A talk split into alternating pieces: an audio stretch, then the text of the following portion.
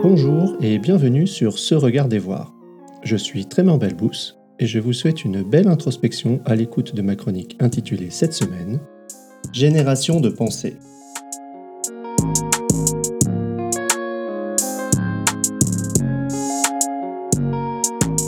Génération de pensée.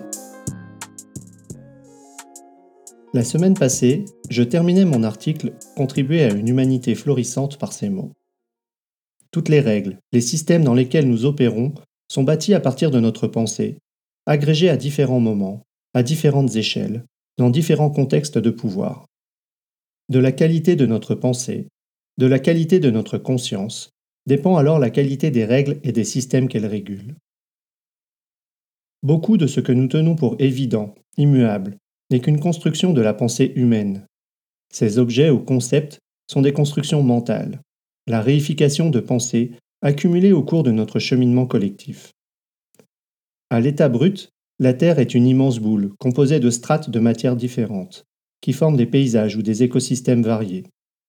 Elle est occupée par des organismes qui, à différentes époques, ont atteint des états plus ou moins stables, une forme d'équilibre dans cet environnement. Parmi ces organismes, nous, les humains. Grâce à nos capacités d'observation, nous distinguons, différencions des éléments parfois nuancés, et tellement restent indétectables. Grâce à nos capacités de raisonnement, nous établissons des hypothèses, imaginons des théories pour tenter d'expliquer nos observations, structurons des savoirs, inventons des technologies, créons des structures sociétales, etc. Et tellement reste à découvrir ou est faussé par notre raisonnement incomplet ou biaisé. L'organisation de la société humaine actuelle est le résultat de l'accumulation des décisions prises dans le passé. Jour après jour, nous accordons une certaine légitimité aux idées de personnes, incluant nous-mêmes, et élaborons dessus de nouvelles idées. Ces pensées d'humains ont créé les pays, les frontières, les lois, les idéologies politiques, économiques. Souvent, nous avons fini par les confondre avec des objets réels. Un pays, un gouvernement, une organisation n'ont pas d'existence propre. Ils ne sont autres que l'accord entre humains de respecter des conventions. Je veux dire par là que si vous prenez quelqu'un qui arrive sur Terre sans aucune connaissance de ces conventions, il n'a pas de moyen d'en détecter l'existence. Il n'en verra que des artefacts. Ok, c'est bien joli tout ça. Mais quel est le rapport avec ce regarder voir ou la qualité de conscience? Contribuer de façon générative n'est pas si simple. Développer de façon générative des capacités génératives nécessite selon moi de devenir conscient de ce dans quoi nous sommes immergés, et qui est issu de notre pensée, de nos conventions. Alors, nous avons une chance de déceler nos schèmes d'interprétation et notre contribution. Enfin, nous pouvons exercer nos capacités à mesure que nous les développons dans l'espoir de la générativité recherchée. J'ai grandi dans un contexte incluant ma famille et son histoire, dans un bourg de commune rurale, dans la religion catholique, le capitalisme, la culture bretonne, la science. Pendant longtemps, beaucoup de choses me semblaient être un simple état de fait, normal, partagé par tous les humains. L'eau dans laquelle nage le poisson et dont il n'a pas conscience. À mesure que je me suis ouvert et continue de m'ouvrir à l'immensité de mon ignorance, je réalise à quel point tous ces concepts réels à mes yeux ne sont que des constructions, des conventions.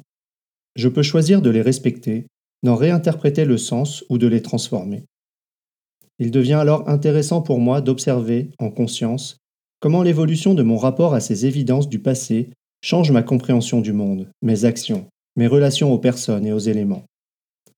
Je ne suis plus, comme tant d'autres, en mesure de donner le même sens à mon expérience. Aborder chaque instant en m'ouvrant à mon ignorance, en tenant avec une ferme légèreté tout ce qui m'a construit bouleverse le sens et l'expérience. J'ai toujours le même besoin de réduire l'ambiguïté. Ne pas savoir est inconfortable. J'ai des peurs ou des envies qui induisent des comportements. J'ai toujours accès au même référentiel, mais le sens que j'en tire n'est plus le même. Et certaines fondations se sont écroulées, rendant parfois l'édifice instable, en attendant sa reconfiguration. Il est alors réconfortant de tenter de retourner aux certitudes du passé, en vain. La méditation, le soutien de mes proches, la lecture, la philo, les rencontres, les activités simples de la vie sont mes façons de naviguer dans ces moments. Je reste très curieux des approches d'autres personnes. Contribuer de façon générative n'est pas si simple. Et pourtant, tout cela se résume à vivre. Le principe des sept générations. Dans Wikipédia, ce principe est énoncé ainsi. Seven Generation Stewardship is a concept that urges the current generation of humans to live and work for the benefit of the seventh generation into the future. Vivre, respirer, boire, manger, dormir, être en interdépendance dans une forme d'homéostasie dans notre milieu. Et là apparaissent les questions. Comment, compte tenu de ce que nous savons aujourd'hui, continuer à faire du sens des constructions de la pensée comme la croissance économique, les événements sportifs ou spectacles, la notion de ressources naturelles, les idéologies discriminantes. Compte tenu de ce que l'on sait aujourd'hui, pourquoi continuer à enseigner ou diriger de la même façon? Interroger ne signifie pas vouloir détruire, mais vouloir comprendre. Reconsidérer nos systèmes, en conscientisant qu'ils sont le pur fruit de notre pensée, implique que nous avons la capacité de les changer. Ça me semble une intention constructive lorsque la qualité de la pensée est évaluée dans l'instant et en continu. C'est en explorant cela que j'ai découvert récemment différentes approches qui semblent toutes pointer à un phénomène ou un ensemble de phénomènes ayant une certaine similarité. Ils semblent tous nous inviter à œuvrer, à chaque instant, investis de l'intention d'une humanité florissante dans un avenir lointain. Quelques-uns de ces outils sont les suivants. Le principe des sept générations, attribué à la nation iroquoise, qui vise à considérer les conséquences pour les sept prochaines générations de chacun de nos choix. Le long-termisme, position éthique qui donne la priorité à l'amélioration de l'avenir à long terme. La salutogénèse, concept développé par le sociologue médical Aaron Antonovsky, qui désigne une approche se concentrant sur les facteurs favorisant la santé et le bien-être plutôt que d'étudier les causes des maladies. Apitologie, a discipline of inquiry. Apitology is the discipline that studies the generative causes of health and wellness in living systems.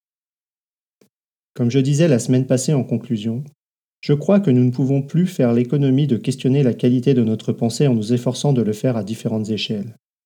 Ça doit se faire à plusieurs, avec une forme d'ouverture sincère pour permettre l'émergence des bonnes questions. Nous devons être en mesure de nous soutenir collectivement pour déployer les forces de passage à l'acte et le courage qui va avec. Je rajouterai cette semaine que je dois apprendre, avec l'ensemble des humains, à voir ma vie quotidienne comme une contribution aux générations futures. Examiner chaque pensée et action au regard des conséquences pour les arrière-petits-enfants de mes arrière-petits-enfants. Pour moi, la marche est haute et m'impose de m'interroger en toute humilité. Qu'est-ce qui me tient profondément à cœur, bien au-delà de ma propre personne? Que suis-je prêt à consacrer à cette cause? Avec ce que je vois et interprète de l'état du monde, je me dis que nous avons individuellement et collectivement du chemin à faire. Pour résumer, beaucoup d'objets devenus évidents dans notre vie quotidienne sont des réifications de notre pensée, et pourtant nous les traitons comme étant réels et immuables. M'ouvrir à l'immensité de mon ignorance et à la détection de ces construits est vertigineux, déstabilisateur et porteur d'un gigantesque espoir les choses ne sont pas figées. Différentes approches s'intéressent de très près à l'idée de vivre notre quotidien et nos choix pleinement responsables de favoriser le potentiel de la vie dans un lointain futur. Et vous? Qu'est-ce qui change dans votre vie lorsque vous prenez le temps d'examiner la qualité de votre pensée au regard des sept prochaines générations? Merci pour votre écoute.